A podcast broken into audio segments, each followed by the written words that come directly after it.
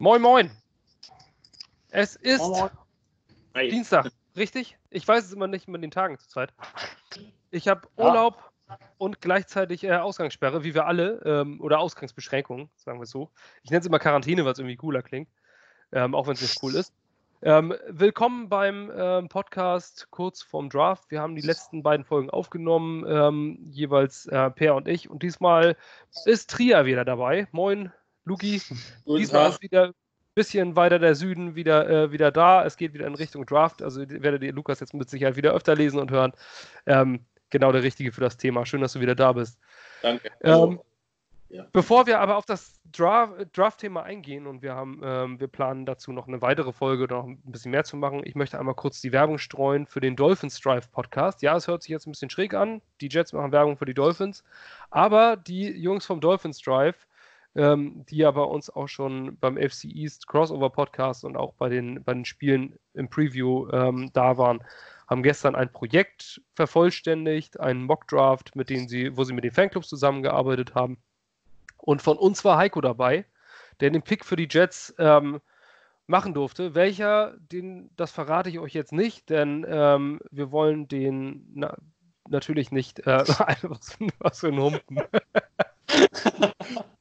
Den will ich dir nur zuhören. Luke hat gerade irgendwie so zwei Liter Fass Wasser oder Gin Tonic oder so ausgepackt. Gin Tonic wäre schön, ja. Wasser. Ähm, nee, äh, das war ein tolles Projekt, da haben viele Leute teilgenommen und äh, über Spotify könnt ihr das hören. Guckt, äh, guckt bei Twitter, guckt bei Facebook Dolphins Drive oder Miami Dolphins Germany, da findet ihr es. Eine tolle Nummer, unterstützt das, klickt wenigstens drauf, auch wenn ihr euch nur die bis zum Jets-Pick anhört, aber äh, die Nutzerzahlen haben sie für diese Arbeit definitiv verdient. Ähm, einen schönen, schönen Gruß geht rüber an die Jungs vom Dolphin Drive und von den Dolphins. Ähm, wir fangen an, würde ich sagen, äh, dezent mit den News es ist ja seit dem das letzte Mal äh, wir was aufgenommen haben, nicht so viel passiert. Die erste Welle der Free Agency ist vorbei. Ähm, bei uns ist eine Sache passiert auf der wichtigsten Position des Footballs, die wichtigste Position des Sports. Ähm, wir haben einen Quarterback wieder unter Vertrag genommen und alle denken, wow, es ist David Fails. oh, bei mir ist irgendwas mit der Kamera passiert? Oder bin ich noch zu sehen? Ich kann dich nicht mehr sehen, ich kann dich nur noch hören. Du bist, du bist nach oben gegangen. Komisch. Nicht, Jetzt bin, müsste ich aber so langsam wieder da sein. Selbst wenn ich nur zu hören bin, äh, es geht ja um, ähm, um Spotify und ähm, ne, den richtigen ja. Fame. Ja. Der kommt nicht bei YouTube.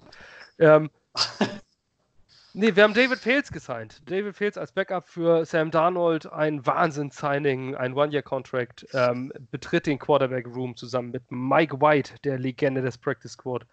Ähm, hinter Sam Darnold. Also es darf nicht viel passieren. Seid ihr zufrieden mit der Backup-Quarterback-Situation oder muss noch was passieren? Lukas, an dich würde ich zuerst mal weitergeben.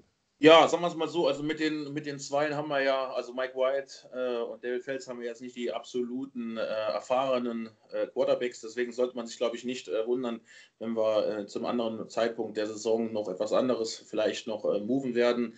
darüber jetzt available noch mit Moore, Flecko oder Simeon zum Beispiel. Ähm, aber was willst du machen? Ich meine, wir stehen jetzt vor dem Draft. Jetzt haben wir mal drei, äh, drei Quarterbacks. Äh, Im besten Fall spielen wir nur mit einem.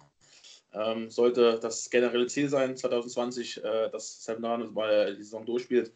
Ja, aktuell mache ich mir da erstmal gar keine Sorgen, würde ich sagen. Ja, also aktuell würde man schon sagen, Backup Quarterback, da fehlt noch was. Also Darnold hat ja bis jetzt noch keine Saison durchgespielt, aber wir hoffen halt, wie du schon sagst, alle, dass es jetzt endlich auch soweit ist. Bis jetzt waren ja irgendwelche Kleinigkeiten, die dazwischen gekommen sind, aber für einen Franchise Quarterback gehört eben auch dazu, dass er auf dem Feld steht, alle 16 Spiele. Aber ich gehe eigentlich auch davon aus, dass das jetzt mal passiert. Hofft man als Jets natürlich auch drauf. Sowas wie Luke Falk braucht man nun wirklich nicht mehr. Aber würde Feld spielen müssen, wäre es das gleiche Erlebnis. Also, der hat bis jetzt in der NFL eigentlich noch nicht sonderlich viel gemacht. Er ist seit 2015 mit Adam Gase zusammen, als er bei den Chicago Bears war. Also, wenn jemand das, was Adam Gase Playbook nennt, kennt, dann wohl er. Ähm, ja, zumindest, zumindest etwas. Ich hoffe, ich bin wieder zu sehen. Ich bin ja. irgendwas. Äh, ja, ich habe einen neuen Laptop, mal alle anderen hier, deswegen könnte sein, wenn hier ein bisschen das Bild switcht. Äh, beim Ton ist nicht das Problem. Einfach nicht beachten. Ähm, ja, ich denke auch, also David Fields ist maximal, glaube ich, nur so ein Camp-Arm jetzt, auch wenn er, wenn er Backup war. Er hat acht Snaps für uns gespielt letzte Saison. Davon durfte er nicht einen einzigen Pass werfen. Ich weiß nicht, war zum Abknien drin oder so. Ich weiß nur, dass er ein lustiges Gesicht hat, äh, gemacht hat das eine Mal und äh, man die New York Media natürlich wieder aus einer Story gemacht hat, dass Adam Gase und Sam Darnold sich nicht verstehen sollen. Totaler Quatsch. Ähm, ich denke, dass David Fales und Mike White beides wirklich nur die Optionen sind um den dritten Quarterback-Posten. Ich glaube, da kommt noch ein Backup. Ja. Ähm, ich kann es mir nicht vorstellen. Ich denke, also in meinen Augen, ich, ich würde äh, so einen Joe Flacco oder sowas sehr gut finden, so, so einen proven Veteran, weil mit Trevor Simeon, ja, man weiß nicht, wie er jetzt zurückkommt. Mhm. Gut, äh, wenn, wenn man Phrasenschwein hätten, das fange ich direkt an äh, äh, mit Coronavirus, äh, weil wir quasi jetzt äh, diese seltsame Situation haben, ist es vielleicht nicht schlecht. So, jetzt no? ist Lugi bei mir auch ja. weg. Ich sehe ihn auch, ich höre ihn auch nicht mehr. Na, er wird sich gleich wieder einloggen. Ja. Ah, da ist er wieder. So, äh, du hast gesagt mit Corona, dass es eine komische Situation wird. Danach bist du ja, Genau, relativ, also eine komische Situation und vielleicht, vielleicht ist es nicht, äh, nicht, so schlecht, jetzt aktuell jemanden zu haben, der zumindest äh, Themen kennt äh, von ihm. Äh, je nachdem, wer nach dem Draft frei wird, kann man ja immer noch nachschießen. Vielleicht kommt ja jemand Erfahrenes, äh, den man jetzt noch gar nicht so auf dem, auf dem Schirm hat, dann doch vielleicht noch auf den Markt und kann dann auch nachschießen. Deswegen bin ich der Meinung, aktuell ist es noch nicht ganz so schlimm. Ähm, müssen, müssen wir mal schauen. Aber ich denke, da wird noch was passieren im späteren Verlauf. Wie ihr sagtet, äh, Camper. Ja. Also jetzt zumindest ist es nicht äh, nichts Weltbewegendes. Ich gehe auch davon aus, das wird so ein Veteran-Minimum sein, äh, was er bekommt. Wird das durch Capspace wahrscheinlich äh, möglicherweise auch überhaupt nicht beeinflussen, wenn er äh, im untersten Sektor unter den Top 51 bleibt. Ähm, Zeitinfo, Sternchen unten, äh, Top 51, nur die 51 höchstbezahlten werden äh, ins Capspace eingerechnet, danach nicht. Ähm, Per, weißt du eigentlich, ob das jetzt, der Roster wird doch jetzt auf 55 aufgestockt, ne? Mit der, ist, ja. oder ist in der Folgesaison? Ah, das ist so eine Frage. Auch allgemein, der Offseason-Kader waren ja bis jetzt immer 90. Da habe ich mich auch schon gefragt, ob das jetzt mit der Aufstockung auch vielleicht noch hochgeht, was man ja noch nicht gelesen hat. Das sind ja so die Kleinigkeiten, die wahrscheinlich erst später noch rauskommen. Aber es soll eine Aufstockung auf 55 geben. Aber ich weiß nicht, ob das verknüpft ist mit der Verlängerung der Saison auf 17 Spiele. Das kann halt auch sein. Und das wird ja dieses Jahr definitiv noch nicht passieren, sondern das ist wohl noch ein, zwei Jahre hin. Also kann man noch nicht so genau sagen, ob es am Ende 53 oder 55 werden. Ja, die Umsetzung ist natürlich äh, des neuen Collective Bargaining Agreements, also des ähm, Tarifvertrags zwischen den Spielern und der Liga, ähm, wieder auf zehn Jahre äh, erweitert worden, ist auch durch. Und damit hängt das alles zusammen. Aber die zwei Teams mehr in den Playoffs sind schon dieses Jahr. Ist das richtig? Diese Saison? Ja. Das wird ab dieser Saison so sein. Genau, es kommen zwei Teams in den, äh, mehr in die Playoffs, sprich in der AFC East. ne, nicht AFC East. In der AFC äh, kommt ein Team mehr in die Playoffs, also das dritte Wildcard-Team sozusagen. Die sollen dann gegen die Nummer 2 Seed spielen. Also ist nur noch das beste Team der jeweiligen Conference mit, einem, ähm, mit einer Bye-Week in der ersten Woche der Playoffs ausgestattet. Finde ich persönlich eine gute Entscheidung. Ähm, ja. Denn das muss belohnt werden, dass du wirklich am Ende Erster wirst. Und ich glaube, dass wir durch diese Entscheidung deutlich mehr interessante Week 17 Spiele haben.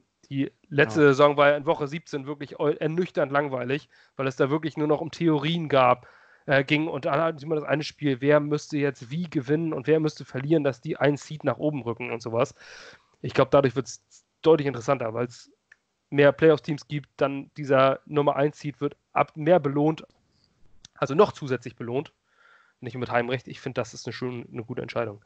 Ob es für unsere Jets eine Rolle spielt, sei mal dahingestellt. Zumindest jetzt nicht in der Folgesaison. Wir wären damit 2015 in den Playoffs gewesen. Als Einschätzung für alle Jets-Fans der letzten zehn Jahre. Ähm, sonst nie. Aber auch, äh, in 2015 hätten die Jets es dann geschafft. Damals sind wir rausgeflogen, Woche 17 gegen Buffalo Bills, ganz, ganz bitter. Buffalo Bills unter Rex Ryan. Ähm, der Ik Enem Kpali, den Jawbreaker von Geno Smith zum Kapitän gemacht hat in diesem Spiel. Und die Bills haben die Jets geschlagen, eine bittere Story. Ähm, ja, soviel zum neuen Collective Bargaining Agreement. Wir wissen es nicht. Spieler 53. Auf jeden Fall ähm, ist der Backup-Quarterback-Posten noch nicht besetzt in meinen Augen. Ähm, was haben wir als nächstes? Ich hatte noch irgendwo was. Ich muss einmal ganz kurz suchen. Entschuldigt meine Unvorbereitetheit. Unvorbereitetheit, ist das überhaupt ein Wort? Ähm, das Capspace, genau. Es sind ein paar ähm, Spielerverträge äh, bekannt geworden. Äh, Pierre Desir bekommt 4 Millionen. Also 4 Millionen Cap Space für nächstes Jahr. Cornerback. Finde ich ganz gut für einen Starter. Äh, in meinen Augen das einen richtigen Vertrag unterschrieben. Conor McGovern 7,3 gegen das Cap nächstes Jahr. Für einen Starting Center auch absolut angebracht. Ähm, und Brishard Perryman sind 6,43 Millionen Cap-Hit. Ähm, ich habe mich erst furchtbar über den Vertrag aufgeregt. Als es hieß 8 Millionen, habe ich gedacht, viel zu viel für einen, äh, der wirklich nur fünf Spiele seiner Karriere bisher wirklich, äh, wirklich wie ein äh, Starting Receiver aussah. Aber 6,43 sind es jetzt als Capit, das finde ich eigentlich ganz okay ähm, für die Rolle, die er einnehmen soll. Ich bin relativ zufrieden. Ähm, Capspace wären damit jetzt, und jetzt wird es tricky, wenn ihr bei äh, Over the Cap reinguckt, dann seht ihr dort äh, aktuell 16 Millionen. Das wurde neulich auch über Twitter verbreitet. 16 Millionen Cap Space ist korrekt mit den ganzen jetzigen Signings. Da steht aber auch noch Truman Johnson in den Büchern. Ja. Warum auch immer, der Cut ist schon vor einer ganzen Weile bekannt gegeben worden, vielleicht aber noch nicht durchgezogen worden. Möglicherweise, weil das mit dem Post-June-One-Cut alles noch ein bisschen äh, kompliziert ist, irgendwo in die Bücher zu nehmen. Ähm, die Jets haben ihn bereits als Post-June One Cut deklariert. Damit spart man einiges an Capspace in diesem Jahr und nimmt was mit ins nächste Jahr. Wir würden 11 Millionen Capspace freimachen. Damit hätten die Jets jetzt 27,6 Millionen Capspace. Stand jetzt. Die Erklärung ist aber, dass äh, wenn du einen Post-June One Cut machst, dann ist die, also das Geld machst du erst ab June 1 frei. Deswegen heißt er so. Auch wenn du ihn vorher so deklarierst, das Geld führst du die ganze Zeit im Capspace mit, bis der 1. Juni war. Also diese 11 Millionen werden erst ab dann freigemacht. Also im Grunde genommen der Cut von Truman Johnson würde dazu führen, dass wir allein damit die ganze Draft-Class unter Vertrag nehmen können. Also alles, was wir jetzt noch frei haben, ist tatsächlich frei. Die Draft-Class müsste davon nicht abgezogen werden für den Fall, dass man jetzt noch einen Vertrag auf Clowney oder was auch immer bieten möchte oder einen Garquay oder Williams oder wen auch immer. Den können, also diese 16 Millionen kannst du komplett verplanen, eben wegen dem Cut von Truman Johnson. Okay, ja, das passt ja. Das passt ja auch mit den 11 Millionen, die Truman Johnson jetzt frei macht. Ähm, ist das, äh, ja, passt das ungefähr mit der Draftklasse. Aber ich gesagt, so 10 Millionen ungefähr. Ja. Ähm, gut, also wird er wahrscheinlich erst zum 1.6. dann auch Over the Cap rausgenommen, ist das richtig? Ja, ja. Deswegen okay, steht also, falls ihr Over the Cap guckt, Per hat es jetzt gerade gut erklärt, äh, deswegen steht Truman Johnson noch in den Büchern.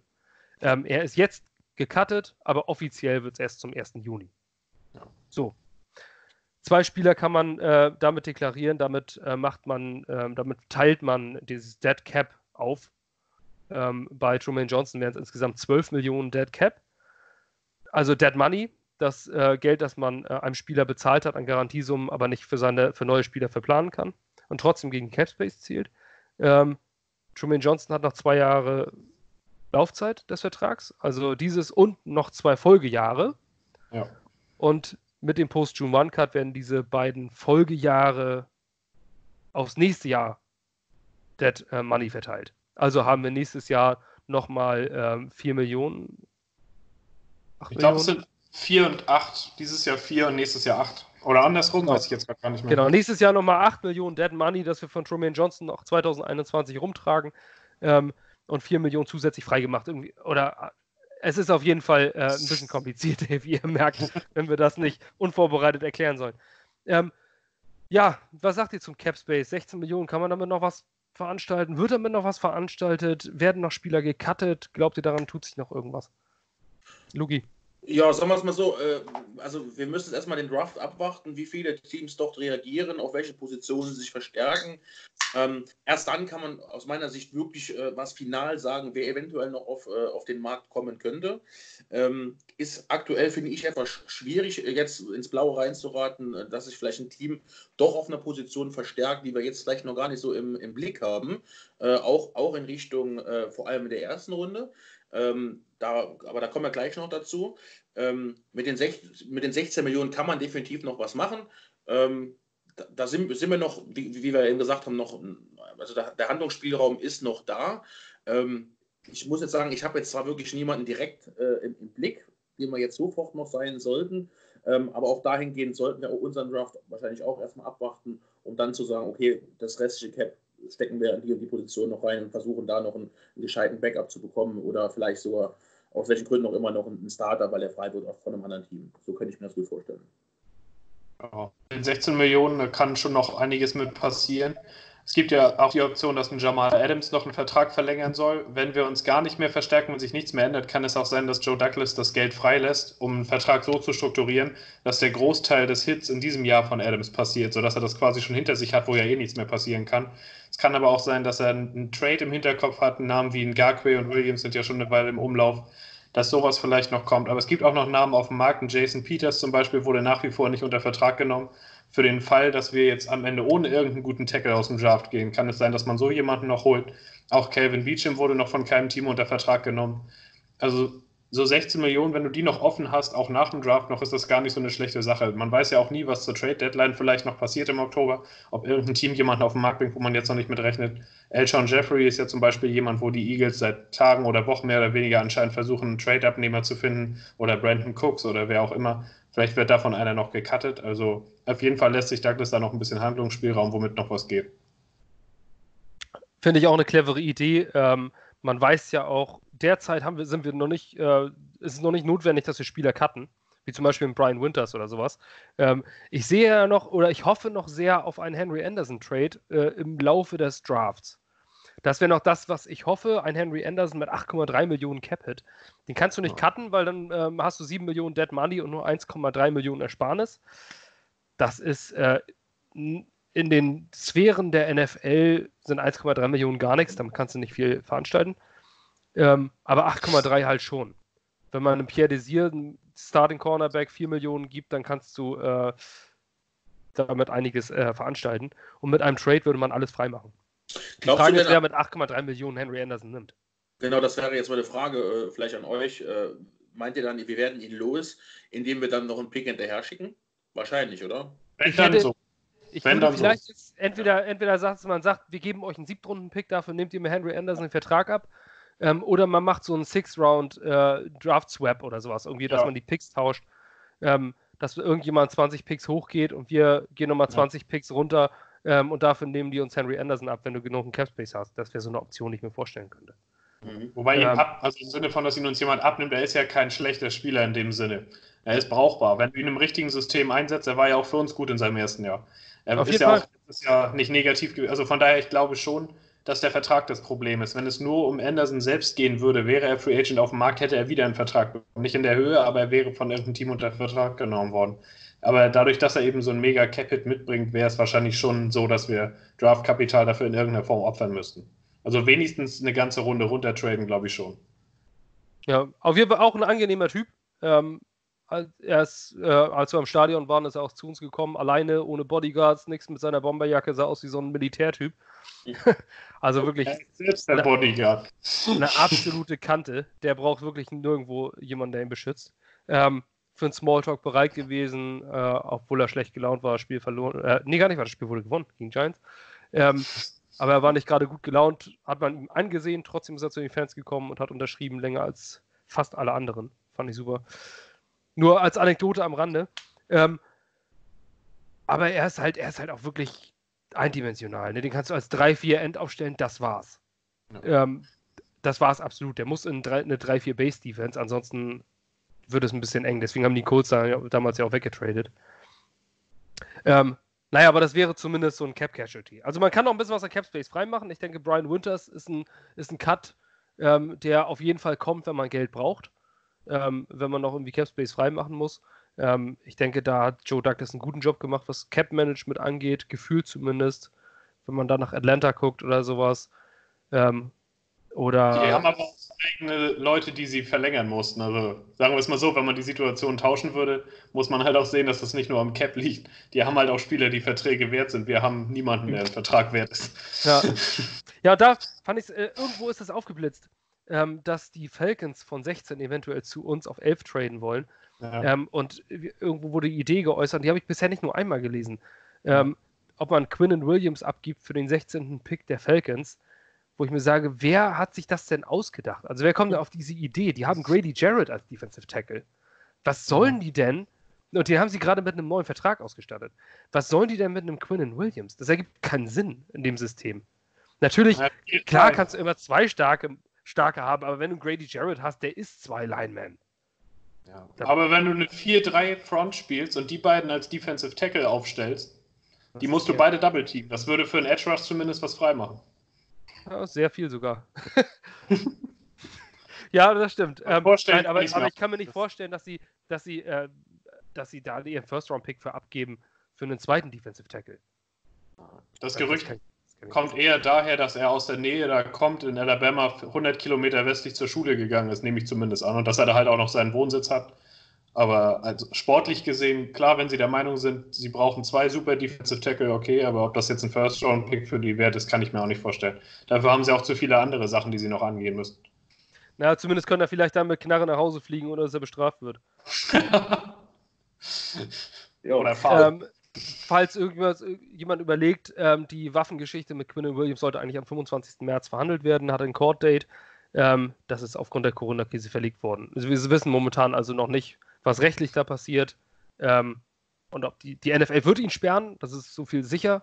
Ähm, wie viele Spiele sei mal dahingestellt. Wenn das noch verhandelt wird, gehe ich jetzt mal von zwei Spielen aus. Ähm, unabhängig, äh, unabhängig davon, welche Strafe er vom Gesetzgeber bekommt, ist das ja eine nicht so ganz krasse Verfehlung, mit einer Waffe im Gepäck ins Flugzeug zu steigen. Denkt man das vielleicht hier in Deutschland, um Gottes Willen. In den USA ist das nicht wild. Er ist in Alabama und aufgewachsen äh, mit, einer, mit einer Knarre und äh, die Leute haben das nun mal im Gepäck. Das ist nach unseren Maßstäben total unverständlich. Ähm, nach den Maßstäben in Alabama ist das, da hat jeder, da kannst du die Knarre im Supermarkt kaufen. Ja, es ist, es ist völlig vollkommen richtig. Aber äh, wenn wir jetzt da kurz aufs Thema eingehen sollten, sollte doch jedem Amerikaner, äh, vor allem nach dem 11. September, ganz klar sein, wo die kompletten Regeln doch geändert wurden, äh, dass kein Normalsterblicher mit, mit einer Knarre an, an Bord eines, eines Flugzeugs kommt, im Normalfall. Auf also, das, nee, also, das das, also man, eine Sache hat sich richtig gestellt. Er hatte die Sache im aufgegebenen Paket, äh, nicht im, im Handgepäck. Also Im, das, was. Koffer, okay. Hm, hm. Ja.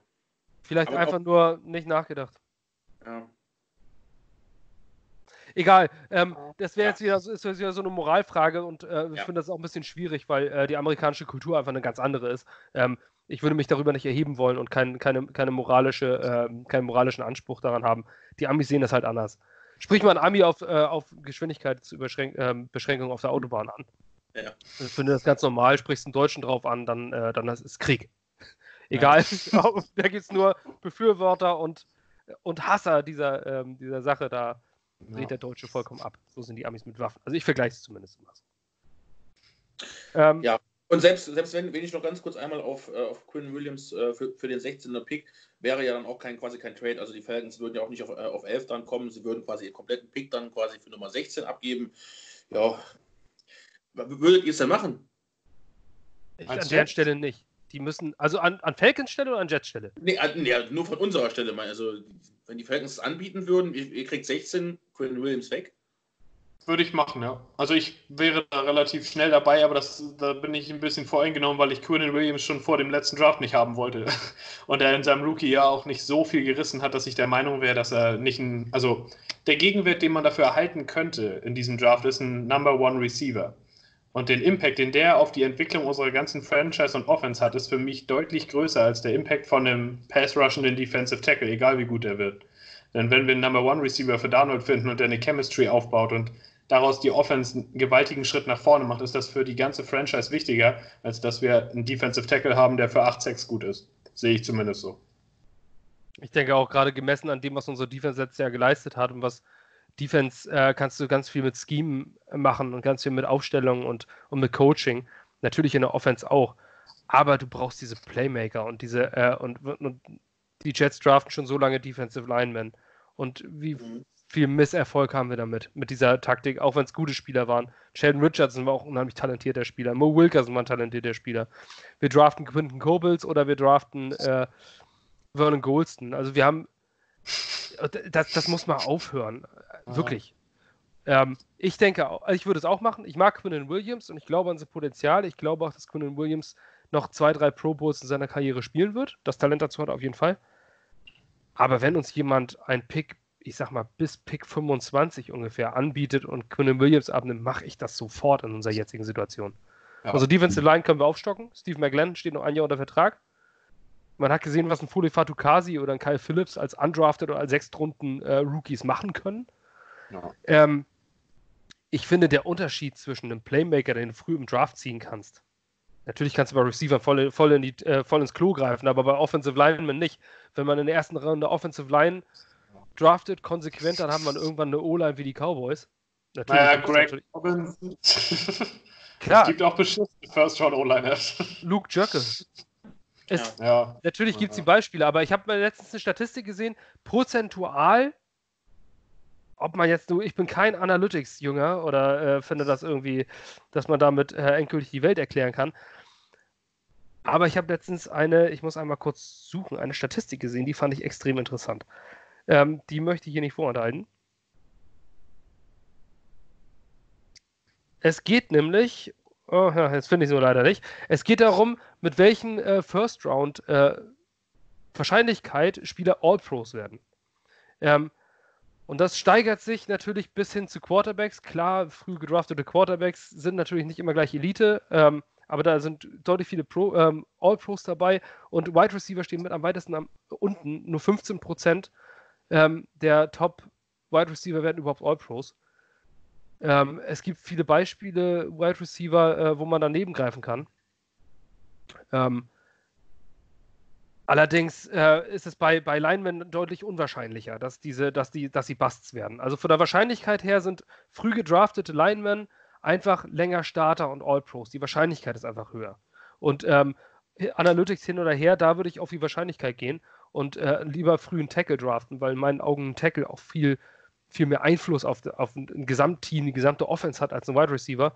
Ähm, und wenn man Wide Receiver sieht, wie bei uns damals Lavenius Coles, ähm, Santana Moss oder sowas, du draftest Receiver früh, aber die sind nach vier Jahren wieder weg. Die Wahrscheinlichkeit ist sehr hoch. Es gibt sehr, sehr wenige Receiver, die, die durchgehend bei ihm, äh, bei dieser einen Franchise bleiben, außer haben sie kürzere Halbwertzeit. Wenn du Kevin Johnson, Meg Megatron anguckst, der hat mit 30 aufgehört. Oder war der 31 oder sowas? Tackles spielen deutlich länger. Und wenn du da jemanden hast wie damals 2006 der Brickisher Ferguson und Nick Mangold, dann hast du ganz lange Zeit äh, einen Cornerstone für das Team. Finde ich persönlich wichtiger. Und deswegen ähm, denke ich, ich weiß jetzt, ich bin total abgeschwört. Das ging um den Quinn Williams Trade. Ja, ich, ja, diese Ausgangssperre, äh, die tun mir irgendwie nicht gut im Kopf. Gehen wir, Gehen wir aber weiter, damit ich nicht mehr weiter, äh, nicht mehr so viel äh, abschweife und laber. Gehen wir mal Richtung, wenn wir schon bei Offensive Line sind und bei Picks und allem drum und dran, würde ich sagen, zu einer kleinen Draft-Preview äh, über. Und da übergebe ich gerne an euch. Ähm, denn über allem schwebt das Thema Offensive Line. Es gab das Gerücht von Matt Miller, NFL Draft Scout, sehr bekannter, wenn nicht sogar einer der bekanntesten Draft Scouts, der gesagt hat, CD Lamb steht bei den Jets ganz oben auf dem Board. Ähm, ob man das jetzt so versteht, dass er bei den Receivern oben steht oder generell oben steht, sagen wir dahingestellt. Auf der anderen Seite frage ich mich, wo soll denn bitte Matt Miller das Draftboard von Joe Douglas kennen? Das wird wahrscheinlich noch nicht mal fertig sein. Ähm, von daher hat mich diese Nachricht und die Wellen, die es gezogen hat, doch sehr, sehr gewundert. Ähm, ich kann mir nicht vorstellen, dass da nur ein Hauch von Wahrheit dran hängt. Ähm, dass vielleicht irgendein Jet Scout mal gesagt hat, der Lamp, der ist ganz gut. Ähm, das mag sein, aber ähm, ich halt, ich sehe da nicht so, sehe das nicht so als sinnvoll, wenn wir an elf sind, sehe ich die Wahrscheinlichkeit sehr hoch, dass wir einen Tackle draften, weil vermutlich eventuell sogar drei Quarterbacks vor uns gezogen werden, was ich nicht unwahrscheinlich finden würde ähm, in der jetzigen Situation. Ähm, und dann haben wir vier große Namen und jetzt übergebe ich an euch. Per, fang mal an. Per, fang an, genau. Hau mal raus. Ja, das mit dem Draft ist immer so eine Sache. Wir sind, letztes Jahr waren wir an drei dran, da war es ein bisschen einfacher auch herzusehen, wer dann wirklich verfügbar ist. Dieses Jahr mit elf gibt es halt zig Varianten, die vorher sich abspielen können, bevor wir überhaupt dran sind mit unserer Auswahl. Es gibt aber vier Tackle in diesem Draft, die auf jeden Fall einen Top 10 Pick oder zumindest Top 15 Pick wert sind. Ähm, das fängt an mit Tristan Wirfs äh, von Iowa, der einen mega Combine auch abgeliefert hat und der zurzeit eigentlich auf den meisten Boards auf Platz 1 steht. Ähm, Jedrick Wills von Alabama, der da auch mehrere Jahre Starter war, auf der rechten Seite. Andrew Thomas von Georgia und der letzte, Mackay Beckton von Louisville, von dem mittlerweile wahrscheinlich auch viele was gesehen haben, weil er beim Combine als massives, also wirklich als einer der größten Teilnehmer überhaupt eine Wahnsinnszeit gelaufen ist. Der wiegt, meine ich, 370 Pfund, also das sind dann umgerechnet 180 Kilo oder irgendwie sowas. Ich kann das immer nicht so genau, das sind ja nicht genau die Hälfte. Und der ist trotzdem unter fünf Sekunden, meine ich, gelaufen. Also kann man sich vorstellen, um so eine Masse so schnell in Bewegung zu bringen. Jeder von denen hat eigene Stärken und Schwächen, aber im Endeffekt läuft es bei allen Vieren darauf hinaus, dass wenn du den draftest, du sehr, sehr wahrscheinlich für die nächsten 10 bis 15 Jahre eine Seite deiner Line abgeschlossen hast mit einem Tackle, der da starten wird und der wenigstens Pro Bowl Potenzial hat. Die, die kannst du natürlich in unterschiedlicher Reihenfolge noch setzen, die vier Spieler. Das kommt auf Präferenz an, welches System. Ob du sie lieber links oder lieber rechts spielen lassen möchtest. Nicht jeder von denen ist in meinen Augen imstande, beide Seiten gleich sofort gut zu spielen. Jedrick Wills zum Beispiel von Alabama hat ausschließlich rechts gespielt und in meinen Augen, was seine Technik angeht, rechts auch deutlich effektiver. Aber im Endeffekt, das ist für mich gar nicht mal so groß entscheidend, denn ich wäre mit jedem der vier als Pick an elf zufrieden. Das sagt eigentlich das, was über die Qualität dieser Spieler ist, aus. Also das ist das Wichtigste daran. Ähm, ja, dann ist eben die Frage, wie unser General Manager das abwägen wird ob ein Receiver für ihn, für Gaze auch wichtiger ist, jemand, der alleine immer Separation kreieren kann, weil Gays System ja leider keine Routen hat, die aufeinander aufbauen. Zumindest sieht das immer so aus, wenn man sich die Spiele anguckt. Ähm, ja, muss man im Endeffekt sehen. Aber es gibt in diesem Draft, nachdem es jahrelang eher schwache Offensive Line Drafts gab, endlich mal wieder etwas, wo, wo viel verfügbar sind, wo man danach sagen kann, ja, da haben wir zugeschlagen, das war eine gute Option. Wenn ich an letztes Jahr denke, als wir in drei dann waren, gab es eigentlich keinen einzigen Offensive Tackle oder Guard-Namen, der für uns in Frage gekommen wäre. Das war nie irgendwie Thema oder im Gespräch. Und dieses Jahr ist diese Option eben schon da. Und deswegen wäre ich zumindest dafür, auf jeden Fall, wenn einer der vier da ist, den dann am Ende auch auszuwählen. Ähm, aber das ist eben zurzeit die große Debatte, die auch bei Twitter losgeht. Und wie du auch sagst, CD Lamp angeblich ganz weit oben auf dem Board. Aber es kann auch einfach sein, dass da jemand gesagt hat, er ist high on their board. Dann heißt es nur, dass sie ihn gut bewertet haben. Das weiß man eben nicht. Also ich wäre dafür, einen dieser Tackle zu nehmen, aber muss man im Endeffekt sehen. Welche Position würdet ihr denn davon eher angehen? Also ich bin absolut, absolut, absolut bei dir. Also alles, was du gesagt hast, kann ich so äh, wirklich eins zu eins unterschreiben. Äh, Offensive Tackle ist die Position, die am wichtigsten für uns ist. Das äh, sage, predige ich hier gefühlt mit seit drei Jahren. Ähm, entscheidend ist, wenn, wenn man sich das Spiel äh, quasi immer anschaut, wenn wir es schaffen, Sam Darnold auch nur ein, anderthalb oder zwei Sekunden das ist sehr, sehr viel Zeit natürlich in der NFL, aber mehr Zeit geben, gewisse Separations äh, frei werden zu lassen vom Right Receiver gegen Cornerbacks, ähm, könnte man, wenn man, wenn man ein bisschen weiter denkt, auch überlegen, okay, Number One Receiver ist natürlich super wichtig, es ist Weltklasse, wenn, wenn du so einen im Team hast. Aber doch viel wichtiger ist, dass dein Quarterback gesichert, geschützt ist. Und diese, wenn, diese Sekunde, sage ich mal, kann auch einem vielleicht nicht hundertprozentig Top-Receiver, ähm, wie Hopkins zum Beispiel, sondern wirklich eine, eine, Nummer etwas drunter, auch die Zeit geben, gegen seinen Cornerback äh, das Duell zu gewinnen und frei zu werden. Und wenn wir davon ausgehen, dass Darnold oder wovon wir ausgehen wollen, dass Darnold so gut ist, wie, wie wir es äh, uns erhoffen oder wie, wie er ist, äh, dann wird er auch, äh, auch diese, diese Stellen finden und dann die Pässe anbringen. Deswegen ist es für mich unheimlich wichtig, dass wir offensiv Tackle draften wenn einer von den vier äh, auf dem Board ist. Ähm, wenn man natürlich jetzt mal so sieht, ähm, diese, diese äh, Lamb oder äh, ähm, äh, äh Moment, Judy, wird gesagt von verschiedenen Personen, jawohl, wäre etwas besser für die Jets, ist das ja nicht, nicht zwingend falsch, dahingehend, dass wir einen Nummer 1 Receiver bräuchten. Das ist, ist grundsätzlich richtig.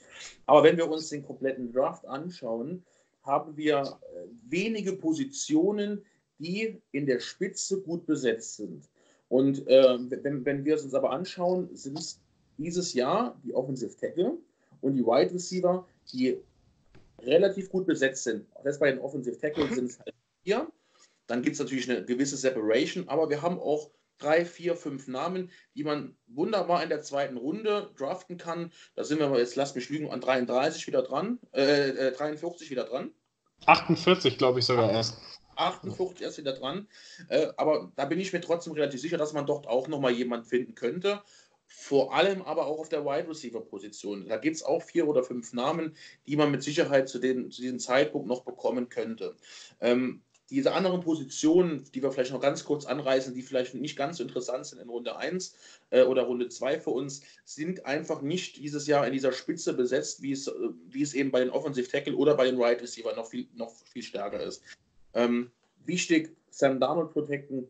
Wir werden in der zweiten und dritten Runde definitiv noch einen Right Receiver finden, der das Potenzial hat, Starter bei uns zu werden. Das, das steht außer Frage. Ja. Absolut. Also wenn man sich die Receiver-Class anguckt, die gilt als die tiefste und auch qualitativ breiteste, die seit Jahren in die Liga gekommen ist. Die Statistik mit den First-Round-Receivern, die zu Busts werden, ähm, das liegt aber auch an den Spielern. Also klar, die Position ist in gewisser Weise anfällig für sowas, ähm, weil es sehr systemabhängig ist, weil es einen riesen Unterschied macht, macht, ob du gegen College Cornerbacks versuchst freizukommen oder gegen NFL 6 Fuß 3 Man-to-Man Cornerback, der das seit sechs Jahren macht, der jeden deiner Finden schon gesehen hat und schon vorher weiß, wo du eigentlich langlaufen willst. Das ist, das birgt ein gewisses Risiko, ein höheres als ein Offensive Tackle ja hat, der im Endeffekt zwar größere Athleten vor sich hat in der NFL, aber trotzdem vom Prinzip her nicht so viel mehr dazu zu lernen hat, außer seinen Mann vor sich zu halten. Beim Receiver, der muss das ganze Playbook lernen, der muss wissen, wann welche Route gegen welche Coverage Sinn macht. Wenn der Quarterback checkt vom Snap, muss er wissen, was er jetzt stattdessen machen soll. Da steckt ein bisschen mehr dahinter und deswegen ist das Basspotenzial eines Receivers in meinen Augen auch einfach höher als von einem Tackle, wie du auch sagst.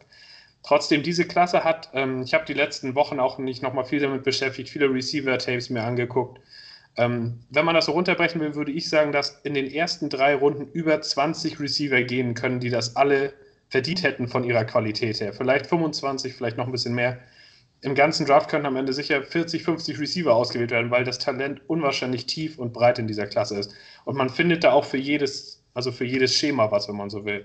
Die Frage ist eben, was brauchen wir? Brauchen wir einen großen Receiver, einen schnellen, jemanden, der besonders gute Routen läuft, der bessere Hände hat, welche körperlichen Voraussetzungen auch immer? In meinen Augen ist es eben so, wir haben jetzt einen guten Slot-Receiver, einen Crowder, und wir haben vermeintlich einen verlässlichen Deep Threat in Perryman. Das wird sich zwar noch zeigen, aber dafür ist er jetzt zumindest eingekauft worden und die Rolle wird er auch ausfüllen. Wie gut das wird sich dann am Ende zeigen. Was für mich dann halt fehlt, ist ein klassischer Ex-Receiver im Sinne von einer, der alleine eine Coverage schlagen kann, der sichere Hände hat, der eine verlässliche Anspielstation ist.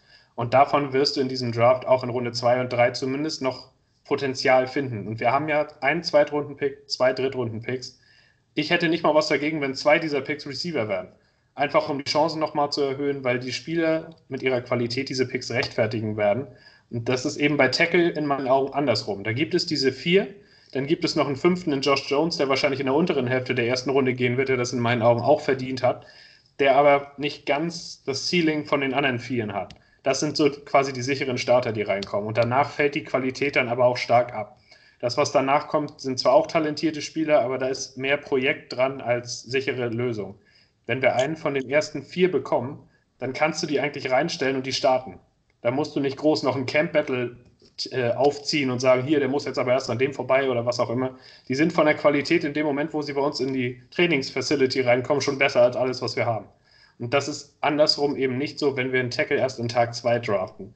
Bei denen müsste sich dann erst rausstellen, da wäre ich mir nicht mal sicher, ob die jetzt besser wären als ein Edoga, der ja dann ein Jahr voraus ist und der auch ein Drittrunden-Pick war. Deswegen muss es in meinen Augen so rum passieren. Die Tackle-Class ist ziemlich top-heavy. Einen von diesen Top 4 hätte ich gern bei uns. Und danach kann Joe Douglas von mir aus auch gerne vier Receiver draften mit den letzten sieben Picks, die wir dann noch haben. Ich bin mir relativ sicher, dass einer oder zwei davon am Ende wenigstens eine Verstärkung zu dem darstellen, was wir haben. Ähm, wäre es für dich vielleicht eine Option, also würde, würdest du sagen, das klingt gut, ähm, wenn man aufgrund dieser Gerüchte mit den Falcons tatsächlich tradet, ähm, die von 16 auf 11 gehen, uns dafür einen Second-Round-Pick und vielleicht noch irgendeinen Late-Rounder aus dem nächsten Jahr oder sowas anbieten. Ähm, also sprich, wir tauschen 11 und 16. Die geben uns Pick, äh, den Pick in der zweiten Runde. Würde ich persönlich zum Beispiel nicht machen, wenn alle vier Tackles bereits vom Board sind, ähm, weil dann die Wahrscheinlichkeit hoch ist, dass wir keine der Top-Tackles bekommen. Aber wenn dann zum Beispiel noch einer dieser vier Tackles plus Josh Jones auf dem Board sind, dann wäre von 11 aus 16 runter, würde das dann gut klingen? Ich bin immer ein großer Fan von Downtraden eigentlich. Eigentlich in jedem Draft, in jeder Situation, weil je mehr Chancen du dir gibst in einem Draft, desto höher ist die Wahrscheinlichkeit, dass du es schaffst. Das ist einfach so. Denn kein, ich sage immer, kein einziger Scout, der die NFL irgendwie oder der College scoutet, ist jemals richtiger als 60 Prozent seiner Analysen. Niemals. Auch kein NFL General Manager. Wenn du dir aber mehrere Chancen auf diese 60 Prozent gibst, dann ist die Chance logischerweise höher, dass du öfter mal triffst. Und deswegen finde ich, runtertraden, um mehr Picks am Ende zu haben, ist eigentlich immer eine gute Sache. Ähm, in diesem Fall ist es aber nun mal so, wir haben nur diese vier Tackle, die auf dem Level sind. Ich persönlich bin auch ein großer Fan von Josh Jones. Wenn wir den am Ende nach einem Downtrade haben, glaube ich schon, dass der reinkommt und besser ist, aber der kommt mit gewissen Risiken, die die anderen in meinen Augen so nicht haben. Nicht groß irgendwie, dass das irgendwie mehr also, ja, wie soll man das sagen? Er ist nicht so viel schlechter, aber im Draft sagt man, sein Ceiling ist nicht so hoch wie bei den anderen vier. Also, es ist nicht so wahrscheinlich, dass er ein All-Pro wird, wie es bei den anderen vier ist. Oder dass er wirklich 15 Jahre als Starter drin ist und nicht ganz so viele Sacks zulässt oder nicht ganz so sicher und sofort reinkommt. Ich persönlich finde auch, dass äh, ein Prospect ist, der starten wird, aber er ist eben nicht so sicher wie die anderen vier. Und wir brauchen, nachdem unsere O-Line über ja eigentlich ein ganzes Jahrzehnt vernachlässigt wurde, das Beste, was du in diese O-Line reindraften kannst. Und deswegen einen Zweitrunden-Pick zu haben, wäre zwar schön, aber wenn ich mir dann angucke, die Downtrades der letzten Jahre, die Steelers letztes Jahr von 20 auf 10, die haben dafür nur einen Drittrunden-Pick abgeben müssen. Also glaube ich nicht, dass die vielleicht jetzt einen Zweitrunden-Pick an uns abgeben würden, um fünf Picks hochzukommen. Und dann ist es mir das im Endeffekt nicht wert. Wir könnten auch immer noch äh, mit unserem Zweitrunden-Pick ein paar Picks runter, um noch was extra zu bekommen, wenn man das dann unbedingt machen möchte und wenn dann noch genug Receiver auf dem Board sind. Aber in Runde 1, wenn auch nur einer dieser vier Tackle noch da ist an 11, würde ich den nehmen, ohne groß nachzudenken, ohne dass ich mir ein Angebot anhöre. Weil ich auch nicht glaube, dass da ein Angebot kommen würde, was die Welt verändert. Der Offensive Tackle würde aber für Daniel vielleicht einiges verändern, wenn er nicht nach anderthalb Sekunden den Ball schon wegschleudern muss. Definitiv. Es waren im Schnitt nämlich nur 2,4 Sekunden Pocket Time, die, äh, die Sam hatte.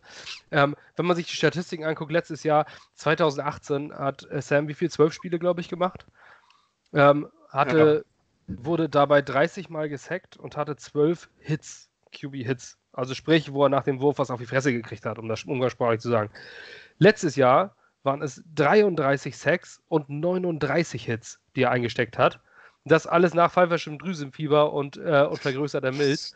Der hat also dauernd auf die Fresse gekriegt, wirklich dauernd. Und ähm, Quarterbacks in der NFL sind auch nur Menschen, denen tut auch was weh.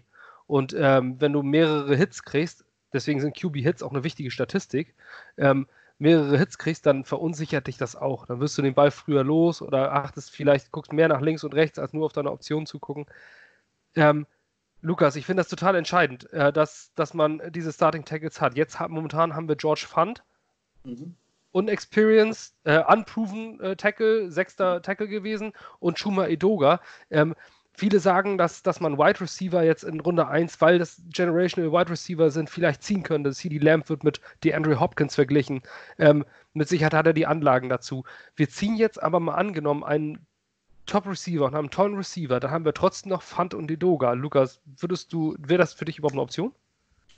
Äh, also nochmal, also mir wäre es selbstverständlich lieber, wenn wir einen Offensive Tackle draften. Und ich meine, ich wäre auch sehr enttäuscht, wenn wir es nicht machen würden. Wie gesagt, einer von den vier, von den vier Besten, wie, wie Per äh, mehrfach jetzt gesagt hat.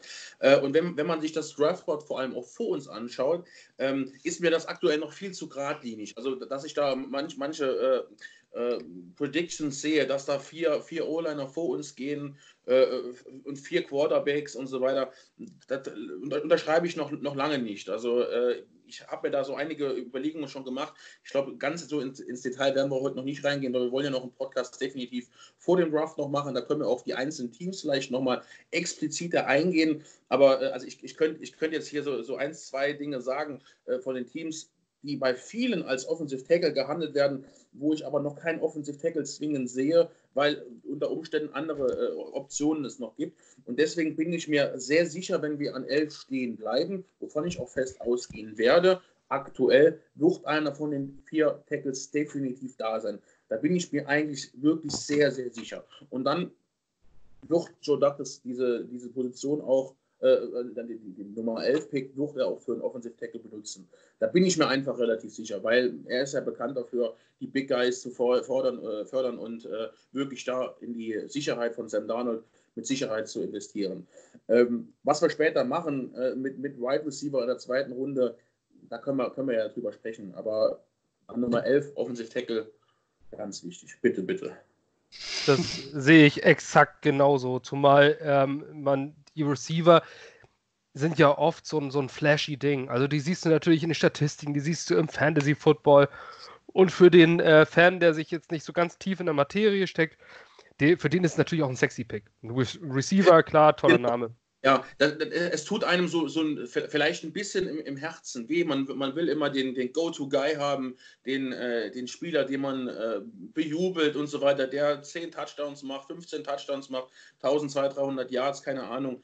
Ähm, das ist natürlich ein unsexy Pick, ein Offensive Lineman. Aber genau dieser Spieler ermöglicht es ja einem Wide Receiver, genau diese Statistiken überhaupt zu erreichen. Deswegen ist es unheimlich wichtig, diese Position zuallererst zu, zu bekleiden, wenn du deinen Quarterback hast. Und ich möchte gerne trotzdem noch gerade vier Namen sagen, die an Tag zwei wenn sie hoffentlich noch da sind, da bin ich mir aber noch relativ sicher. Lucas Niang, Austin Jackson, ähm, Sarah Cleveland und Isaiah äh, Wilson habe ich mir aufgeschrieben. Nicht die direkten Star äh, Starter, aber du brauchst auch diese Spieler, die vielleicht noch ein Jahr äh, hinten dran stehen oder vielleicht auch eine halbe Saison und dann reinkommen und dann ihr Potenzial ausschöpfen können, die, die noch etwas lernen können von den Profis, weil bei, bei vielen gibt es diese, diese kleinen oder Ungereimtheiten, wo man vielleicht wirklich als NFL-Coach noch mal etwas trainieren kann oder noch etwas zeigen kann, was ein College-Coach vielleicht mit ein, zwei Prozent nicht aus dem raus äh, kitzeln konnte bis dahin. Und deswegen gibt es ja überhaupt die, diese, diese, diese Vorkommnisse, dass auch Late-Round-Picks aufblühen können in der NFL, weil sie eben von einem anderen Coach dann gesehen werden, einfach besser behandelt werden. Man muss es ja so sehen, wenn, wenn die Spieler äh, sich für ein College entschieden haben, dann sind sie ja mehr oder weniger auch doch gebunden. Dann, dann haben sie sich einmal entschieden und wenn du dann auf, äh, äh, du hast dann mit deinem, deinem Coach von mir zu tun gehabt, du hast deinen Position Coach vielleicht kennengelernt, aber vielleicht hat er sich verstellt, wo du da warst, weil er dich unbedingt wollte und er hat, hat einen Pisser auf dich, aber du bist gezwungen da zu spielen. Dann, hat, dann, dann hast du keinen Bock mehr.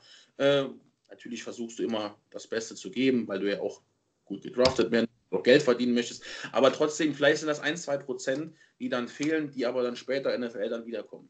Ähm, und deswegen gibt es in der zweiten Runde auch für mich oder dritten Runde O-Liner, die wir ziehen können und unter Umständen auch Starter werden können im Jahr 2. Aber das Szenario, wenn wir in Runde 1 an 11 tatsächlich einen Receiver nehmen, vielleicht auch weil die vier anderen schon weg sind vorher, kann ja theoretisch passieren, weiß man ja noch nicht. Ich gehe eigentlich aber auch nicht davon aus dann ist nicht unbedingt aller Tage Abend. Es gibt dann noch Optionen. Zum Beispiel Trent Williams ist eine, wenn man tatsächlich dafür traden wollen würde. Aber der würde wohl schon einen Zweitrunden-Pick und danach einen dicken Vertrag kosten als, als 31-Jähriger, der ein Jahr lang nicht gespielt hat. Das Risiko würde ich nicht eingehen im Vergleich eigentlich. Es wäre mir den Preis einfach nicht wert. Ähm, die Namen, die du gesagt hast, die kannst du an Tag 2 auswählen. Mein persönlicher Favorit ist da Matt Parrott von der University of äh, Connecticut. Das ist einer, der aus der Gegend kommt, der ist in der Bronx aus, aufgewachsen, ob jetzt als Jets-Fan oder nicht, weiß ich nicht. Aber der ist ein absolut solider äh, rechter Tackle. Der hat im College über 40 Spiele gestartet. Sein Tape habe ich mir auch angeguckt. Der könnte wahrscheinlich nur rechte Seite spielen. Das hat er bis jetzt auch nur gemacht und ich würde ihn da auch nicht umgewöhnen wollen. Aber er wäre jemand, der da reinkommen und auch starten könnte. Der hat auch ein mega Combine abgeliefert für seine Größe. Ähm, das ist jemand, der auch an Tag 2 angeblich gehen soll. Und ich persönlich finde die Geschichten halt immer gut, wenn jemand aus der Gegend kommt, sich nicht groß umgewöhnen muss. Das könnte immer noch ein paar extra Prozent herauskitzeln. Das wäre so jemand, den ich dann noch im Hinterkopf habe. Das würde aber dann dafür sorgen, dass auf Left Tackle tatsächlich George Fenn spielt und damit mag ich mich immer noch nicht so ganz anfreunden. Also müsste man mal sehen. Jason Peters ist theoretisch noch auf dem Markt, falls der abwartet, ob nach dem Draft am Ende ein Team ihn noch gebrauchen kann. Den hatte ich vor der Free Agency auch auf dem Zettel, als jemand, der zumindest ein Jahr noch starten kann, auf besserem Niveau als das, was wir bis jetzt hatten. Also es gibt schon Optionen, aber das favorisierte Szenario ist eben schon an elf den zukünftigen Franchise Left Tackle dann auszuwählen. Ich denke auch, dass, aber mit Local Guys hast du schon recht. Also Blesser und Austin zum Beispiel, Cornerback, sechste Runde, ja. war, ist einer dieser Beispiele. Aus der Jets-Geschichte, Wayne Crabett einer der besten ja. Receiver, den die Jets jemals hatten. War auch ein Local Guy, jemand, den äh, kaum jemand vorher kannte. Ähm, das gibt wahrscheinlich mit Sicherheit nochmal einen extra Boost. Ich denke auch, dass wir diesen Starting Tackle, Left Tackle einfach brauchen. Ich, vielleicht kann man ihn auch auf rechts anlernen. Ich sehe Edogan als noch unsicherer als Fund. Ähm, zumindest ja. wenn man Douglas Development sieht. Und was die Receiver-Geschichte angeht, ich glaube, dass das wirklich nur Gerüchte sind in der Lying Season. Ich glaube, dass Joe Douglas Receiver in Runde 1 überhaupt nicht auf dem Zettel hat. Er hat kürzlich ein Interview gegeben am Freitag, ein freiwillig von sich aus äh, initiiertes Meeting, Telefonkonferenz mit der Presse, wo er gesagt hat, dass ähm, erstens hat er Sam Darnolds Eltern versprochen, dass er ihren Sohn schützt. Darf man übrigens nicht vergessen, der Junge ist ja erst, ist er, ist er schon 23 oder ist er noch 22? 22 ist er, glaube ich. Ja, der darf gerade erst Bier trinken in den USA. Von daher ähm, muss, darf man die, die Meinung der Eltern da nicht unterschätzen. Außerdem hat Sam Darnold ein sehr gutes Verhältnis zu seinen Eltern. Ähm, und außerdem hat Joe Douglas dazu noch gesagt, dass es wirklich schwer ist, ähm, überhaupt äh, Quality Linemen zu bekommen. Ja. Ähm, oberster Schutz sind, äh, oberstes Gebot sind für ihn der Schutz von Sam und das Ausstatten mit Playmakern. Das kann man nur definieren, wie man will, aber er ist hauptsächlich auf die Linemen eingegangen, was in meinen Augen durch ähm, äh, verlauten ließ, äh, dass er eigentlich fast nur auf Offensive Line guckt in Runde 1. Ähm, ich kann mir nichts anderes vorstellen. Es würde mich zumindest arg wundern, wenn das nicht passiert. Ähm, denn er sieht Brashad Perryman als den Playmaker, den er ihm zur Seite geben will. Und wenn man mal kurz zur Einschätzung für, für viele, die die Jets auch letztes Jahr verfolgt haben, wenn man ähm, sieht, was Flashy Names und, äh, und Skill Player und sowas, äh, worüber das oft hinwegtäuscht, wenn man keine Offensive Line hat. Wir haben letztes Jahr den großen Namen Le'Veon Bell gesigned, ähm, ein Running Back, der auch jetzt noch das Talent eines All-Pro und Hall of Famers hat. Aber den ohne Offensive Line, der bringt dir halt auch nur knapp 800 Yards und drei Touchdowns auf dem Boden. Das ist, dir bringt der beste Playmaker nichts, wenn du keine Line hast. Ähm, siehe Atlanta Falcons zum Beispiel. Die haben ihre Line sind, die, zwar letztes Jahr angegangen, klar mit Rookies, aber, ähm, aber die haben auch Julio Jones und sind nicht in die Playoffs gekommen. Ähm, ich denke, dass, äh, dass Offensive Linemen generell von Fans und von, von Medien unterschätzt werden und äh, unterbewertet werden. Ein Beispiel von mir sind zum Beispiel auch die Tennessee Titans, die 2014 äh, Taylor Luan ge, ähm, gedraftet haben in der ersten Runde relativ früh. Ähm, war fast, ich meine, Top 10 Pick sogar. Auf jeden. Fall ist Taylor Luan ein absoluter Difference Maker und das hast du dieses Jahr gesehen. Drei Jahre später, 2017, draften sie an fünfter Stelle Corey Davis, Wide Receiver. Ähm, und der bringt bis heute nichts außer einem, äh, ja, ist ganz nice to have und fängt zwar auch ein paar Bälle und ist jetzt auch nicht der schlechteste Spieler, aber der Unterschied zwischen dem Einfluss eines Taylor Luan und eines Corey Davis im selben Team ist so massiv, dass, äh, dass es dieses eine Beispiel, mit Sicherheit gibt es auch Gegenbeispiele, aber dass ich dieses Beispiel jetzt rausgefunden habe, wo man sagt, der, der äh, Left Tackle, der ist einfach viel mehr wert. Ja, ich weiß nicht, ob wir jetzt noch was haben, aber die, zu den einzelnen Spielern gehen wir noch näher drauf ein. Ähm, was mich wundert ist, Andrew Thomas, Georgia, Left Tackle, ähm, war bis Ablauf der vergangenen Saison eigentlich der Nummer 1 Tackle überhaupt, überhaupt und danach kam nur unter ferner Liefen. So hatte ich zumindest das Gefühl. Ja. Jetzt plötzlich sind diese vier Namen da. Wie kann das passieren, dass nachdem die College-Saison vorbei ist, wo dann gar kein Football mehr gespielt wird, plötzlich drei Namen vor dem sind, der vorher klare Nummer 1 war? Ich verstehe es nicht. Ich bin nicht der Draft-Profi, deswegen bin ich froh, dass ihr beide hier seid. Ähm, ich bin einfach nicht so der, nicht so der Mensch, äh, was das College Scouting sowas angeht. Wie kann sowas passieren? Also wie vorher bei Andrew Thomas in den Top 10, danach kam lange nichts und da wurden über Quarterbacks geredet und jetzt plötzlich, ohne dass ein Spiel gespielt wurde, sind plötzlich noch drei Namen da. Ja, das ist immer so eine Sache, die man sich oft fragt, wie das passieren kann, dass da Namen rauskommen, die vorher eigentlich noch kein Mensch kannte. Eine relativ also, naheliegende Erklärung ist die Tatsache, Andrew Thomas hat bei Georgia gespielt, die die ganze Saison während des College Footballs im Playoff-Rennen waren. Ich weiß jetzt gar nicht mehr, ob sie es am Ende reingeschafft haben oder nicht, aber er war auf jeden Fall die ganze Zeit, wenn du so willst, im Spotlight. Also seine Offense war ständig im nationalen Fernsehen zu sehen. Der Name ist bekannt geworden, weil er auch vorher schon eine gute Saison gespielt hat. Den hast du dann halt auf dem Zettel.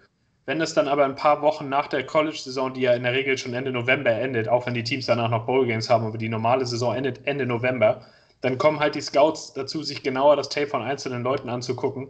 Danach wird klar, wer eigentlich sich zum Draft anmeldet und dann wird eben der neuere Name, der gerade frisch gescoutet wurde, der auch gut ist, ein bisschen fancier, wenn du so willst.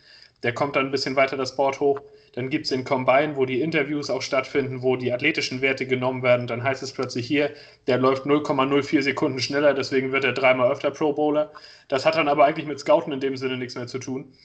Aber das ist halt so ein Faktor, der oft mit reinspielt. Bei Andrew Thomas ist es aber so, wenn man sich sein Tape anguckt, sehe ich in meinen Augen Tyron Smith von den Cowboys. Fast die gleichen Maße, ein sehr ähnlicher Stance, die gleiche Qualität in der Pass Protection, ist ein massiver Typ, ist nicht der, Pass, äh, nicht der Run-Blocker an sich, aber ein massiver Typ, der den Raum auch dafür an sich freischafft ähm, der auf höchstem College-Niveau gespielt hat, die ganze Zeit sich nie irgendwas zu Schulden kommen lassen, hat immer gegen die besten Athleten, die im Land verfügbar waren, gespielt, jedes Jahr in der, in der SEC gegen Alabama und so weiter. Ähm, der ist für mich ein ganz klarer Top-10-Pick. Der rutscht in meinen Augen deswegen ein bisschen ab, weil andere das Board hochkommen. Das hat aber weniger mit ihm selbst was zu tun, denn er war auch beim Combine nicht schlecht. Also von daher, wenn man sich sein Tape anschaut, sieht man da in meinen Augen klaren Franchise-Left-Tackle. Aber warum das immer so passiert, ist immer so eine Sache. Das liegt teilweise am Combine, dann an den Interviews, die die Spieler geben, an der Tatsache, wer sich da noch anmeldet und da spielt viel mit rein. Das sind dann auch die Präferenzen der persönlichen Manager. Dann gibt es halt sehr viele. Ähm, in kleinerer Form von dem, was Rappaport macht für NFL Network, die Connections haben zu gewissen Leuten, die dann Gerüchte gestreut bekommen. Häufig ist es dann auch so, dass irgendwelche General Manager über irgendwelche Kanäle versuchen, den Wert eines Spielers runterrutschen zu lassen, damit er noch bis zu ihnen fällt. Teilweise funktioniert das dann auch, teilweise auch nicht. Also das spielt immer eine Menge mit rein. Aber sagen wir es mal so, wenn ein Spieler nicht sämtliche persönlichen Interviews mit den General Managern vollkommen verreist oder beim Combine sich entpuppt als jemand, der wirklich kein Athlet ist, der auf NFL-Niveau unterwegs ist, dann kann man dem College-Tape größtenteils schon trauen. Ich finde immer, dass der Combine und diese Zahlen eher Kontext zu dem geben sollen, was du vorher auf dem Tape gesehen hast und nicht andersrum. Wenn du vorher keinen guten Spieler gesehen hast, wird er das auch nicht, nur weil er beim Combine die schnellste Zeit gelaufen hat. Weil als Tackle kommst du in der Regel eh nicht dazu, Vollsprint übers Feld zu rennen. Zumindest kann ich mich nicht daran erinnern, dass das oft der Fall gewesen wäre. Also ich persönlich sehe ihn trotzdem als Franchise Left Tackle. Er wird jetzt häufig als der vierte von den vielen genommen. Ich habe ihn aber an Position 2. Zum Beispiel auch deutlich vor Jedrick Wills, weil ich bei dem nicht sehe, dass der auf Left Tackle spielen kann. Er hat es bis jetzt nicht gemacht. Seine Voraussetzungen dafür sind in meinen Augen am wenigsten vorhanden im Vergleich zu den anderen dreien. Das heißt nicht, dass er es nicht kann, aber ich persönlich habe ihn deswegen an der untersten Stelle, eben weil ich lieber auf Left Tackle den Neuzugang hätte und nicht auf der rechten Seite. Ja, aber der Draft-Prozess ist eben so eine Sache. Viele General Manager versuchen da sicherlich das Beste für sich rauszuholen und dadurch kommt es eben auch dazu, dass in den Medien manche Leute rauf und runter gehen im Board, auch wenn sie vorher als sicherer Pick galten. Äh, wer ist denn bei dir Platz 1? Bei den Tackeln, äh, Platz 1 ist Tristan Wirfs, war auch vorher schon nach dem Combine nochmal eine ganze Stufe mehr. In meinen Augen ein Überathlet, der ein mega gutes College-Tape gezeigt hat, finde ich. Ähm, ja, er kann beide Seiten spielen, wenn, er so will, wenn man so will. Sehe ich wenigstens so, hat die physischen Maße, bringt alles mit. Auf Position 2 habe ich dann tatsächlich Andrew Thomas weil ich bei ihm halt auch wenig Bastpotenzial sehe. Bei Mackay Beckton ist es so, dass der erst mit der Umstellung auf die linke Seite in seiner letzten College-Saison wirklich das absolute Top-Level erreicht hat. Vorher war es auf der anderen Seite eben nicht ganz so der Fall und er bringt halt mit seiner massiven Physis zumindest ein Fragezeichen mit, ob das vielleicht in der NFL gegen Speedrusher wie zum Beispiel in Von Miller vielleicht zu Problemen führen kann. Deswegen, aber auch da, das sind Unterschiede, die sind im Nuancenbereich, wenn man so will. Alle vier sind in meinen Augen Tackle, die in der NFL sofort starten und All-Pro-Level haben. Deswegen, die vier zu ranken ist so eine Sache. Keinen davon würde ich irgendwie was groß negativ ankreiden, wo ich sage, den will ich deswegen nicht haben.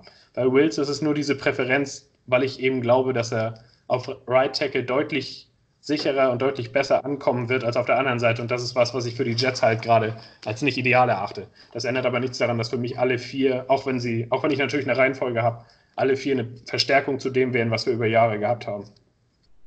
Ähm, um eine Abschlussfrage da jetzt noch an, an Lukas. Äh, natürlich möchte ich auch ganz gerne deine Nummer 1 wissen ähm, von den Tackles auf dem Board. Ähm, trotzdem nochmal eine Frage an dich. Ähm, es gibt ja auch bei den Linemen Unterschiede ähm, in welches Scheme sie passen. Ob es jetzt eher ein Passblocker, ein Runblocker ist, Right oder Left Tackle. Ähm, Lukas, eine Frage an dich, ob du das so siehst, ob man den Pick auch an den aktuellen Head Coach anpassen sollte oder ob man das davon völlig losgelöst sieht oder sehen sollte. Es ist eine schwierige Frage. Also sagen wir es mal so, wenn, wenn, wenn wir im letzten Jahr gesehen haben, was, äh, was Bell am Boden geleistet hat, war es zu wenig und ähm, gefühlsmäßig sollte man selbstverständlich immer mit, den, äh, mit dem Head Coach im Austausch sein, weil ähm, dieser coacht nun mal das Team. Klar, der, General Manager stellt das Team zusammen, äh, aber der, der Coach coacht es, wie der Name schon sagt. Äh, deswegen macht es wenig Sinn, Spieler zu holen, die dem Coach nicht zusagen. Das, das wurde ja vor der letzten Saison ja öfters angekreidet, dass, äh, äh dass, dass Bell gar nicht gewollt wurde, unter Umständen. Ähm, er kam trotzdem von dem anderen GM, danach gab es den Wechsel, ist, ist ja, alles weitere ist bekannt. Ähm, selbstverständlich muss immer ein Austausch zwischen GM und, äh, und dem Co Coach geschehen. Äh, deshalb auch ein ganz wichtiger Punkt, dass man, äh, dass man diese Saison abwarten muss, was auch äh, Gays angeht. Äh, ich, ich kenne die ganzen Meinungen von, von euch oder beziehungsweise von, von, von, von vielen Freunden von mir, äh, trotzdem bin ich der Meinung, dass man zumindest dieses Jahr mal abwarten muss. Äh, das Team, was der GM für, für den Coach zusammenstellt, äh, was er dann daraus macht mit, mit den Plays und so weiter, äh, wird man sehen. Ähm, aber man muss diese Chance zumindest mal anlaufen lassen in diesem Jahr. Ähm, an, auf Nummer eins, wie, wie Per eigentlich sagte, es ist für, für, mich generell schwierig, das zu ranken, weil rankst du das aus, aus Sicht für uns Jets, äh, rankst du das aus, aus generellem Können, das ist so marginal, diese Unterschiede zwischen den einzelnen Tackles, das ist verdammt schwierig zu entscheiden, wen du da auf eins setzt. Äh, für mich persönlich habe ich mich in äh, Andrew Thomas verliebt. Äh, ich würde mich freuen, wenn er, wenn er zu uns an, äh, an elf äh, fallen würde und hoffe das auch. Ähm, wobei ich mich aber auch mit, mit allen drei anderen definitiv anfreunden würde und mich sehr, sehr freuen würde. Äh, das kann ich sagen. Äh, ich will vielleicht noch, nur, nur ein Beispiel noch nennen von, von, von eben. Äh, dieses Streuen der, ähm, dieser Gerüchte ist ja auch vielleicht gewollt, dass man sagt, bei uns steht ein, ein Lamb oder ein, ein, ein anderer Judy auf 1 heißt ja nicht zwingend, dass es, dass es so sein muss, wie wir eben gesagt haben ähm, sondern ist vielleicht bewusst gestreut, dass ein anderes Team, das hinter uns ist, aber unbedingt einen Wide Receiver möchte, wie zum Beispiel die, Raiders auf 12. Äh, vielleicht tauschen die mit den Broncos, also nochmal vor uns zu kommen und ein Team quasi vor der Nase wegnimmt, das auch nochmal einen Offensiv tackeln möchte, äh, da aber einen interessanten äh, Trade angeboten bekommt und dass wir dann quasi nochmal eine Planstelle auf Offensiv Tackle weniger vor uns haben und vielleicht mehr Auswahl an elf zu haben. Das sind diese, diese Gerüchte, die gestreut werden. Ähm, ist nur ein, eine Vermutung jetzt mal von mir in den Raum, Raum geworfen. Äh, aber die, diese Leute sind, sind GMs, die verdienen äh, Millionen damit. Äh, was, was will ich denen großartig erzählen mit, mit, mit Gerüchten und sonst irgendwas? Es ist einfach nur das, was ich mir so vorstelle, dass sowas gesagt wird. Und äh, da wird halt versucht, mit allen Tricks zu, spiel, zu, zu, zu, zu spielen und äh, zu verarschen und so weiter. Ja, es kommt auf den, auf den Draft-Tag an und dann wird, äh, wird gesehen, was wirklich wahr ist. Also das, man nennt es ja auch nicht umsonst Lying Season, kurz vor der, äh, kurz vor, vor der Draft. Ich denke, das beschreibt auch sehr gut, was du da gerade gesagt hast. Ähm, man muss sich nur den Mitchell Trubisky Trade damals angucken zwischen den Bears und den 49ers, ähm, ja. wo die Bears, also die 49ers haben, glaube ich, an drei gepickt oder an vier? An zwei. An drei. Genau, und die zwei? An zwei und die Bears an drei. Genau, und dann haben die Bears mit den 49ers getauscht, ja. um sich Mitchell Trubisky zu holen. Ähm, eine tragische Geschichte, aber ähm, das ist zumindest so eins dieser Beispiele. Die Bears haben nur mit den 49ers getauscht, weil die 49ers wollten ja gar keinen Quarterback. Ähm, ja, die, die, haben, die haben quasi gesagt, wir haben noch Anrufe, beim besten ja. Willen nicht, nicht nur noch, wir haben Anrufe von anderen Teams, das bieten die, äh, wir, wir, tauschen den Pick mit denen, wollt ihr den haben oder nicht? Was bietet ihr? Oder mehr zumindest. Genau, ja. und sie sind all in gegangen und so kann man die Teams halt. Ja. Aber das ist zumindest auf jeden Fall ein Beweis für das, was du gesagt hast, dass diese, äh, dass diese Gerüchte und Spielereien dort gestreut werden, ganz bewusst, um Preise hochzutreiben. Ist, glaube ich, aber auch ganz normal äh, in Märkten, wo es um Geld und wo es um alles drum und dran geht. Ich würde damit für heute abschließen. Ähm, vielen Dank für eure, äh, für eure Einwürfe zu den Linemen, zu der, zu der Draft-Geschichte. Ähm, ich hoffe, dass ihr beim nächsten Mal auch dabei seid. Und dann gehen wir noch mal ein bisschen mehr auf die Offensive Tackles ein. Ähm, die Receiver können wir auch noch behandeln. Ich hoffe, dass Freddy dafür dabei sein wird, unser äh, Receiver-Gott. Ähm, und bis dahin würde ich euch erstmal wieder in die Quarantäne entlassen. Ja. Äh, viel Spaß bleib, zu Hause, viel Spaß bleib, mit euren Kindern. Gesund, bleibt gesund und munter. Äh, ja, und, und uh, schaut euch den Draft an, schaut euch äh, Tapes an und äh, ja, jeder, jeder, kann ja auch mal gerne die Meinung äußern, was, äh, was sie gerne machen würden mit elf äh, oder an elf, besser gesagt. Genau. sind ja auch Und für alles. Ein Hinweis noch: Demnächst kommt von der Footballerei noch ein Mock-Draft. Da ist äh, Marc aus unserer Facebook-Gruppe dabei, ähm, der für die Jets picken wird. Guckt euch das auch an, Footballerei. Ich glaube, in der Instagram-Story oder Instagram wird das gemacht. Ähm, wird mit Sicherheit auch eine interessante Geschichte. Mock-Drafts nehmen natürlich Überhand. Überall Mockdrafts, überall Mockdrafts. Ich finde es ganz interessant, aber verwirrend. Deswegen beschäftige ich mich damit gar nicht so viel. Ähm, ja, was wollen wir noch weiter sammeln? Ich glaube, wir beenden das für jetzt. Danke, eine ruhige Woche und Ciao. bis zum nächsten Mal. Macht's gut. Ciao.